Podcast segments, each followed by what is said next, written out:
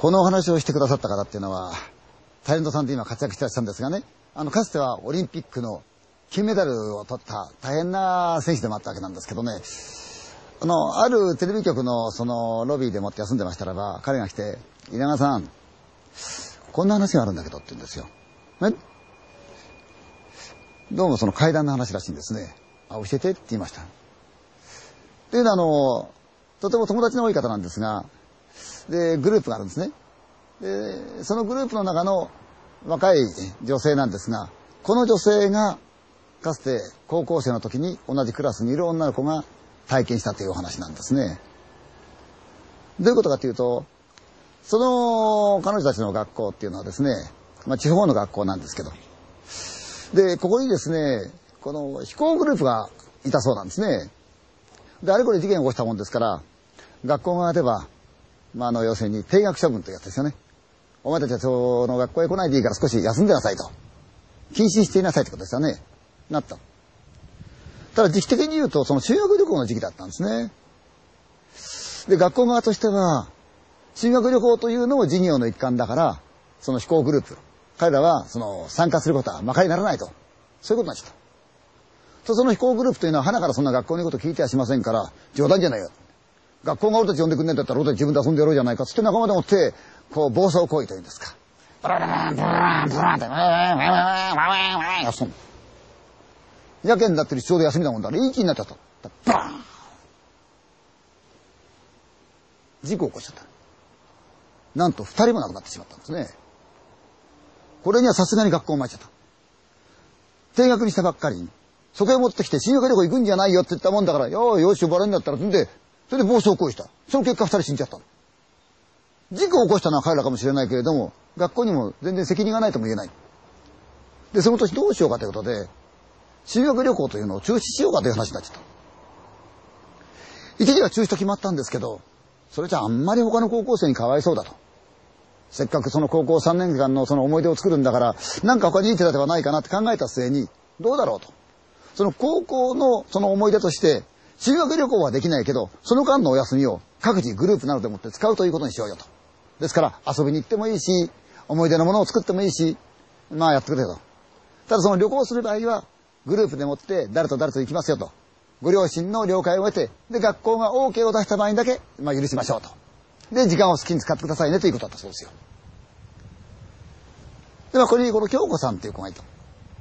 で、彼女は自分の仲間と5人ぐらいと話し合って、じゃあどっか行こうと。いうことになったんですね。まあ学校側では普段付き合ってない子も連れてってって言うんですが、やっぱりそうはいかないですわね。昨日は6人でもって出かけようと。で結構テキパキこう動く子が一人いるもんですから、その人が、とってもいいその、貸別荘がある。だからみんなでもってテニスもできれば、散々遊んで思い出作って帰ってこようよって話になったんですね。これは気分嬉しい。で、実はこの京子さん、もう一つ実は楽しみがあった。それ何かというと、自分のボーイフレンドと現地で落ち合う約束してたんですね。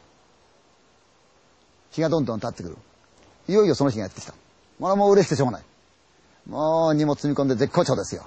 でみんなで落ちちゃった。みんな若いですからワイワイワイワイワイワイ盛り上がってる。まあ電車で行く。乗り継ぐローカル線。ダーその間もみんな、あでもない、こうでもない言いながらバンバンバンバンバンバンバンバン盛り上がって、ダーッって言った。で、ある駅で降りた。降りるとそこからっていうと、本当の田舎のバスですよね。乗るわけだ。ン、ドンドンドンドンドンドンドンドン。乗り込んだ。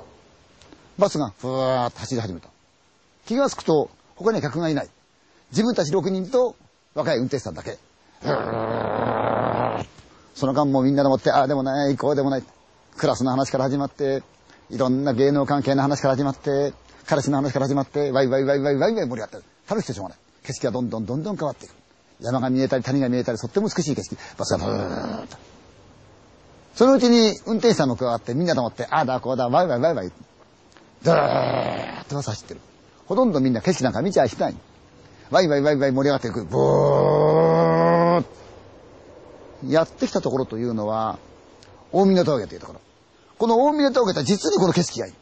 遠くに山が重なって谷がガーッと広がってる。そこをバスが、ブーッと、みんなワイワイワイワイワイワイワイワイ言った。さあ、峠を越そうかなと思った瞬間に、ドーンすごいショックがあった。目の前一瞬真っ赤になった。ブッ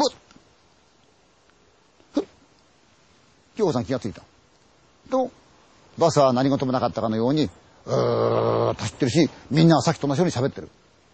あれ？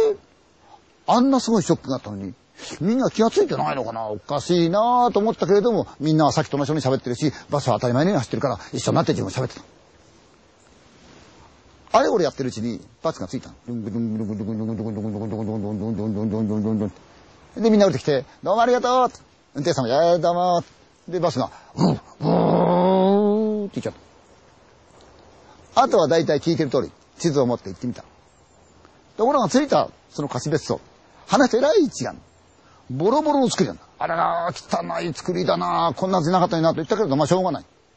まあそれでもね、6人でもって思い出作れるわけだから、まあ上がろう上がろうって言うんだ。入ってった。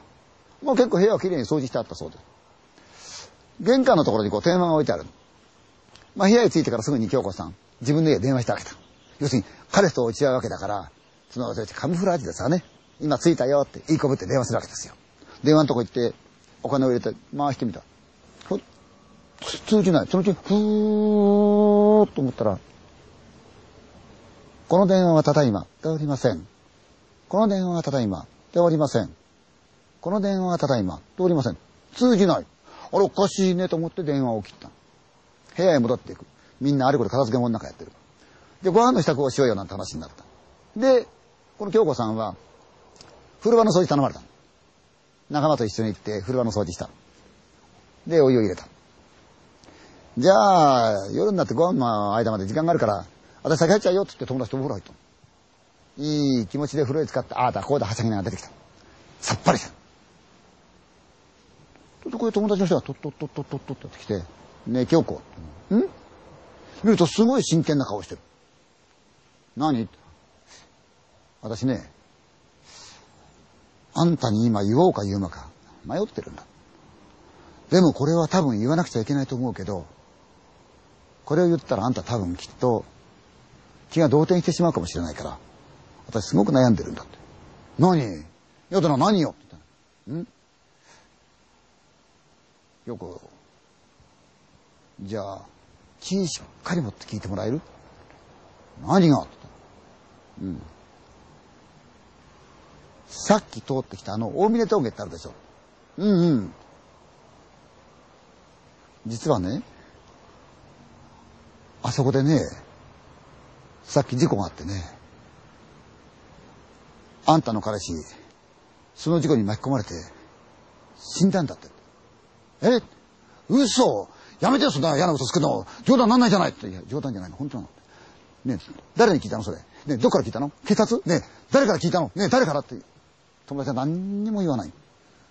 嘘だと思ったけど、気になったもんですから玄関口へ行って、で、電話にお金を入れてかけてみた。彼のお家へかけたら誰も出るところか、この電話はただいま、でおりません。この電話はただいま、でおりません。この電話はただいま、でおりません。これしか聞こえてこない。あれ通じないやと思ったんで、今度は自分の家の方へ電話してみた。この電話はただいま、でおりません。この電話はただいま、でおりません。この電話はただいま、でおりません。ずーっと言ってる。仕方も切った。電話通じない。戻ってって。ねえ。ねえ。それ誰に聞いた？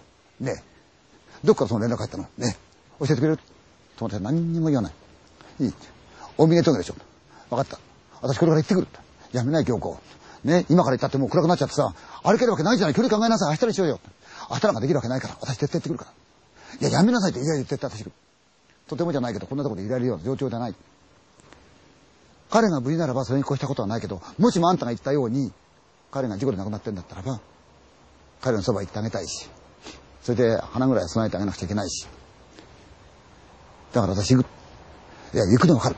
気持ちはわかるけど、でもこれから行ったってあんたすごい距離なのよ。この距離あんた一人で歩けるわけないじゃない。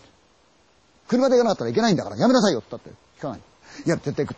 行くってやめなさいよ、無理だからって。やめなって、話してよって。いや、やめなさい、京子。ね、じゃあちょっと待って。ね、京子、ちょっと待って。嫌だから私行くから。ちょっと待ちなさいよ、京子って。いやだ、話してよ。ちょっと待ちなさいよ。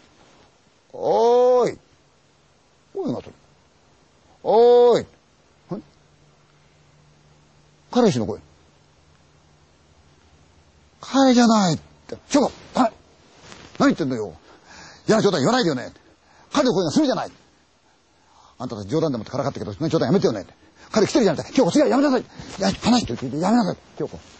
京子あれ違うのあれ彼氏じゃないの。今あんたを呼んでるのは、あれは生きてる彼氏じゃないんだよ。言っちゃダメよ。あんたも連れてかれちゃうから。ダメ言っちゃってから話してよ。だんだん声が近づいてくる。おーい。京子開けてくれよ。呼んでるからって、じゃあ言っちゃダメおーい京子開けてくれよ。玄関のとこで、おーい。ドンドンドンドン。京子いるんだろ？開けてくれよ。開けなくちゃダメ言っちゃダメ言っちゃダメ話してよ。彼が呼んでるいや、彼は違うの。彼はもう死んでるんだから。言っちゃダメ京子言っちゃダメ話してよ。っていうのに、おーいドンドンドン。開けてくれよ京子。おーいドンドンドン。話してよ。ダメ言っちゃ言っちゃダメ。言っちゃダメ。ちょっと待って。ちょっと待って京子ちょっと待って。話してよ。話してよ。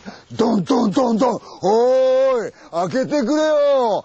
おーい、京子、いるんだろ？開けてくれよ。ドン、ドン、ドン。話してよ。話して、言っちゃダメ。言っちゃダメ。話してよ。言っちゃダメ。おーい、京子。言っちゃダメ。言っちゃダメ。言っちゃダメ。言っちゃダメ言っちゃダメあ五人の様子がおかしい。なんか違う。しっかり彼女掴んで、じーっとこっちを見てる。異様な顔で、言っちゃダメ言っちゃダメって瞬間、うわーってバーってドア開けた。目の前が真っ白になった。凄まじい方がガーッと襲ってきた。うーって。はーっうっすら目を開けた。うっぼやっとしたその感覚の中で気がつくと、自分は椅子に引っかかってる前の方に友達二人がやっぱり椅子に引っかかってる。横をこうやって見てみると窓が割れてる。